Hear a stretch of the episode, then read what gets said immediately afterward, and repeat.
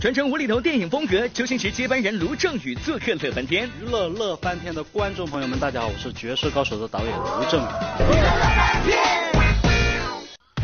大家好，欢迎来到好吃好给力、不来海外点心面独家广播出的娱乐乐翻天，我是古晓。大家好，我是蜗牛。今年有一个片子，而且这部片子非常好看，大家有没有看过？叫《绝世高手》。讲到这部电影呢，很多人看完之后说：“哎呦。”好像是周星驰导演的作品，但是看了一下这个导演的名单，叫卢正雨。讲到这个人，我告诉大家，绝对是一个才子，因为这个片子呢是他自编自导自演的第一部大荧幕的电影哦。而且呢，说到卢正雨的话，他应该算是周星驰的头号粉丝了。那么卢正雨是如何从粉丝走上自己的电影之路的呢？我们赶快来了解一下。今年暑期档，电影市场冲进了一匹黑马，他就是绝世高手。你那刀就这么晃一下就做出这么大盘菜，你点的外卖吧。他的编剧、导演、主演由一人扛大梁，这个人就是卢正雨。也许听到这个名字你觉得有点陌生，但说起他的来头，那可是真不小。他被外界称为周星驰的接班人。大过年的把面到我头上，还有王法吗？他只是个孩子。再被吴七公破功，哈，哈。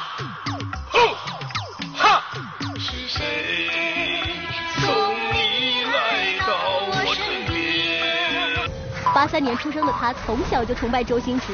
二零零七年，他制作的搞笑作品《锦急》在《鲁豫有约》的节目访谈现场被送到了偶像周星驰的手里，同时得到了周星驰的赏识。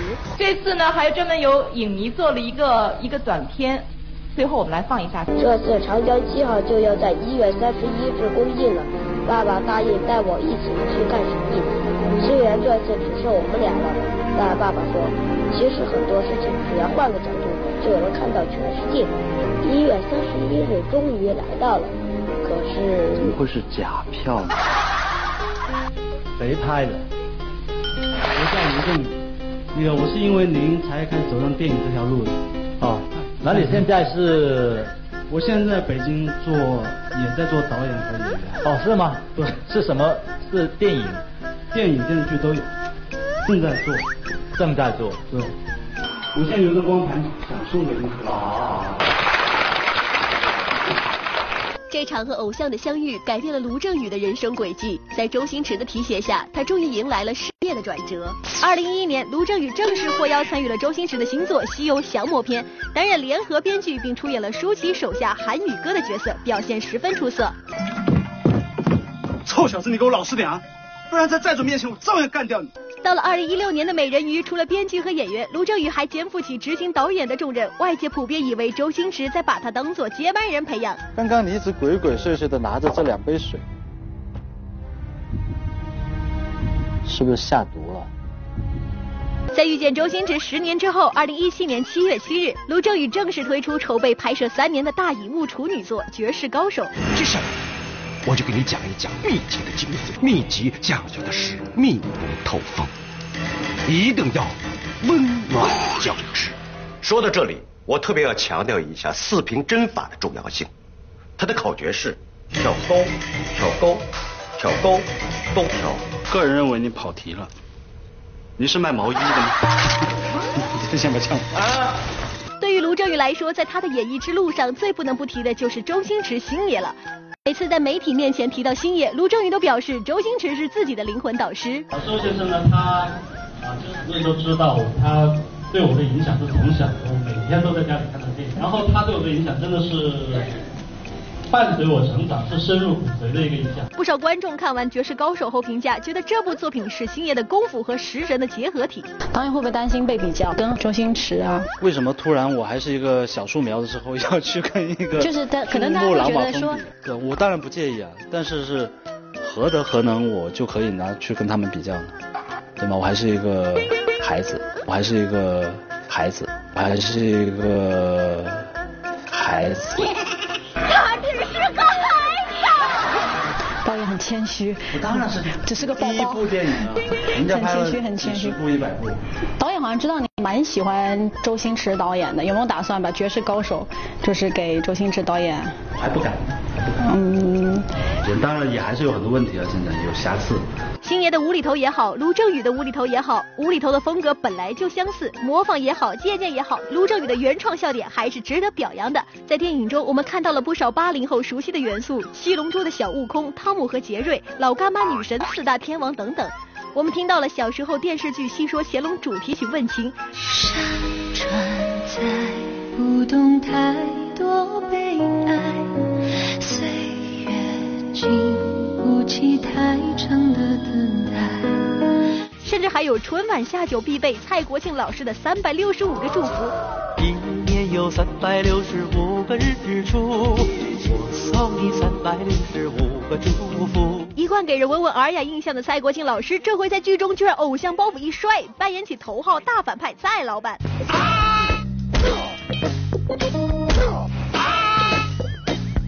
这个角色是我人生从来没有想到过会有这样一个角色让我来担当。我很快活，你很快。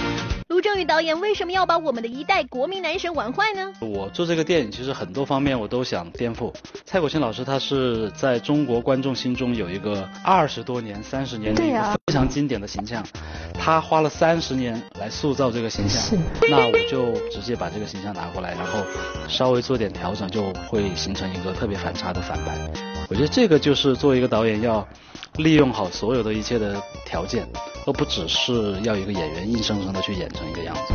当时蔡老师一拿到剧本，马上就答应了。对啊，我没想到，我其实我很忐忑，我见到他，嗯，但是没想到他特别兴奋，他也是早就想颠覆自己。哇！中国电影界埋没了我这么多年，终于被卢正雨导演发掘了。正如同周星驰导演的作品总是会打造黄金配角一般，卢正雨这次打造的配角也是杠杠的厉害。除了蔡国庆，由范伟饰演的黄杰瑞也是搞笑担当，古灵精怪的郭采洁美出新高度。既然卢导演这么会演石聪，要不要就来发掘一下紫薇我有木有喜剧天赋，给点指导意见吗？导演，我跟你讲，我也很想就是尝试一下喜剧，但是苦于就是没有办法给我练手。呃，我昨天不是看了您的电影嘛，然后我就扒了一小段的这个男扮女装的那个部分。再笑我打死你！哎呀，我不是为了吓你，你好好看一眼，我跟平常有啥不同吗？看出来了吗？看出来了。你其实是个女孩子，好丑的小妹妹。不是。很简单的一些重现，就好让您指导指导我就好了。来，开始。再敢叫我，我就打死你！哎呀！我是不是已经震慑到你了？你根本就不生气啊！你开心的你还笑我，我特别生气，真的很生气。开始。再敢叫我，我就打死你！哎，我不是为了打你，你再好好看一眼。我现在跟以前有什么不同吗？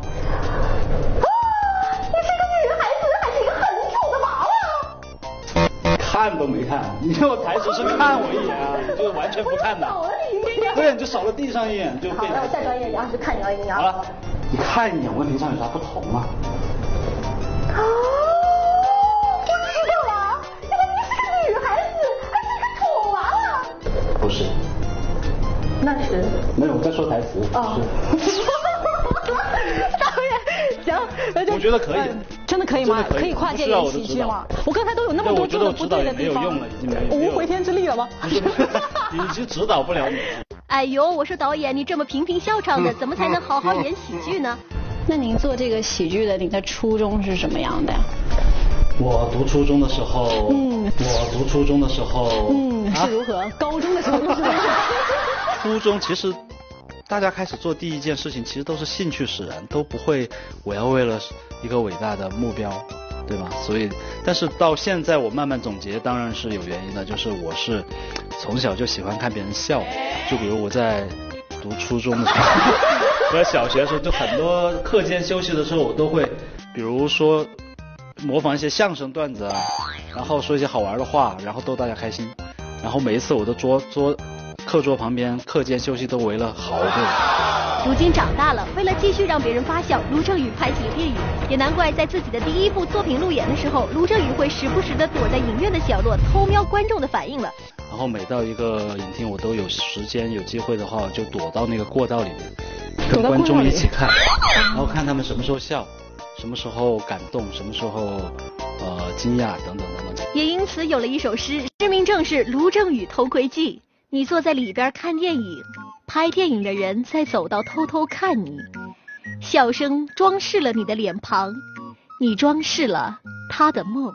工作人员里面有个诗人嘛，但是他其实说的是是是挺符合我的那个感受，对吧？就是我拍了一个东西，然后给观众看，这个是我最大的唯一的目的，就是能够让观众开心。然后他们开心了以后呢，我在旁边听到他们笑声呢，我也自己也很圆满。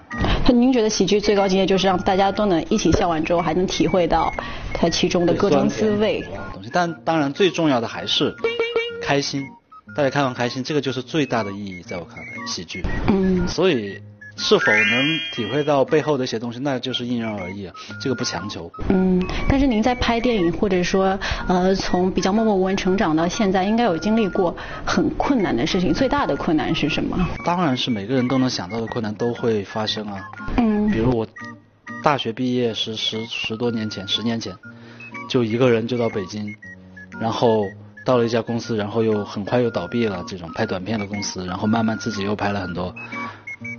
给婚庆不是婚庆就结婚的视频我也拍过，婚庆视频你也拍过？对啊，然后那种年会视频我也剪过，我就把他们婚庆视频配上那种非常悲伤的音乐，配上教父啊什么的，我还是把它当成当成一个练手拍短片的效果去做，结果人家也不收货。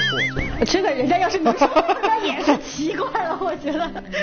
对，所以其实但是其实这些该经历的都经历了，那我其实也不不愿意过多去提及这些事情，因为，嗯，我觉得每个人都很辛苦，对吧？大家都很苦，为什么我自己走的挑的这条路为什么要去受苦？因为也没有人逼着我去这么做，那所以，所以就还好，就不愿意太说太多这种。那到底是什么样的一种力量？都这么苦了，还支撑着您就一直在往下走啊？当然前进，就是喜欢。对啊，我就做出来，我就非常有成就感。就比如让大家坐在电影院里面一个一个半小时，就哈哈哈哈哈，是，就特别有成就感。每个人的成就感的点都不同嘛，对吧？那我的成就感是这这种。只要坚持，梦想终究会实现。卢正雨就给咱们年轻人做了一个好榜样。也许曾经出身平凡，也许曾经默默无闻，但卢正雨拼了命的努力，终于从周星驰的头号粉丝变身成功电影人。而且接下来他还会将为我们带来更多惊喜。下一部电影导演准备什么时候？有没有什么想法？啊，因为《绝世高手》是我第一部大荧幕作品，那我做的时间比较长，就做了两三年的时间，包括剧本和后期。那我现在要加快我的步伐，所以下一部我希望快一点，就是一年能够出来。一年就能出来，那我也特别期待。明年这个时候我们又可以见到。哦，真的吗？其实我会记得这个约定，然后在微博上给导演留言的。对。但您下一步题材打算什么新的一些想法？就是这个风格是会一直继续延续，对。当然，呃，搞笑的风格当然肯定是也是千变万化的。节目的最后，紫薇私下和卢导演来了一段精彩互动，当做节目彩蛋送给大家。然后卢导接下来有一个我私人的时间，就是我想跟您说一下，您真的好帅啊！帅，帅的惨绝人寰。你怎么那么帅？这是私人的吗？这录进去没有？录进去了，就您真的特别好看。我觉得您，我昨天因为在电影院上看到您，然后我觉得天哪，我今天就看到本人，而且本人比这个荧幕上还要帅一百倍，真的。真是吗？是啊是啊。好吧，我白拍了这个电影。没 有没有，这很各种 给自己打光了。太好看了，导演。有自信的人就是真的好看，但是也很好看啊！谢谢导演，特别是你刚才演戏的时候。哇，导演，那我知道下部戏肯定有我的配角的份了，是不是？当然当然。当然，导演，那我刚才看您微博也有说，说夸您帅会给我一个 iPhone 七 Plus，夸您帅会给我一个 iPhone 七 Plus。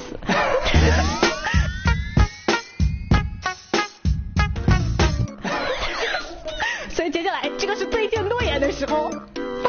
是个孩子，涉世未深，很多事情你都。我太年轻了。好吧，你保持这份童真也是好事。好了好了，谢谢导演，谢谢卢导。好，谢谢，拜拜。谢谢卢导，谢谢。下次见。谢谢您，谢谢。杨颖名下副业惊人，却不敢称投资达人。对于投资，我也真的不太懂。别走开，下节更精彩。刚好吃好给力玻璃海苔点心面独家广播室的娱乐乐翻天。大家好，我是郭晓。大家好，我是蜗牛。这要提醒大家呢，赶快参与到我们这个微博、微信互动呢，就可以获得我们送出的礼物了。那今天要送出的就是由徐璐主演的电影《闪光少女》的电影票，赶紧来索取了。好了，接下来的时间呢，我们一起去探班了，来看一看这个杨颖呢和黄轩最近拍了一部新戏，叫《创业时代》。由黄轩和杨颖主演的电视剧《创业时代》昨天在北京开放媒体探班。这几天啊，北京连续数日的高温，越是这种时候，黄轩就越有机会发挥他的暖男作风。就越是在三伏天，越不能去做这样的东西，就是因为你最最热的时候，你的毛孔和和你的脏器是最打开的，你的寒气非常容易进去，然后所以就不要贪凉。就是黄轩老师很像一个老中医，时不时把把脉的。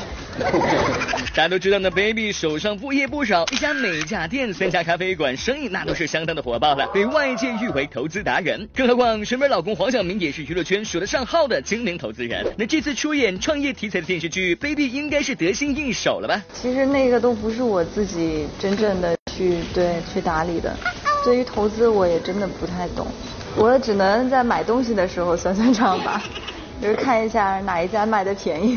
昨天由黄子韬、吴倩等人主演的电视剧《夜空中最闪亮的星》在北京举行探班。这部以音乐为主题的青春励志电视剧，从一开始就备受大家的关注。而据说呢，黄子韬这回也是本色出演了一名追梦音乐人郑博旭。而说到这儿，大家都忍不住想要向涛涛问出这么一个问题：那你的音乐梦想是什么呢？跟我自己的梦想很像，C-pop，就心里面会最后。Hiphop 带到全世界得到了认可。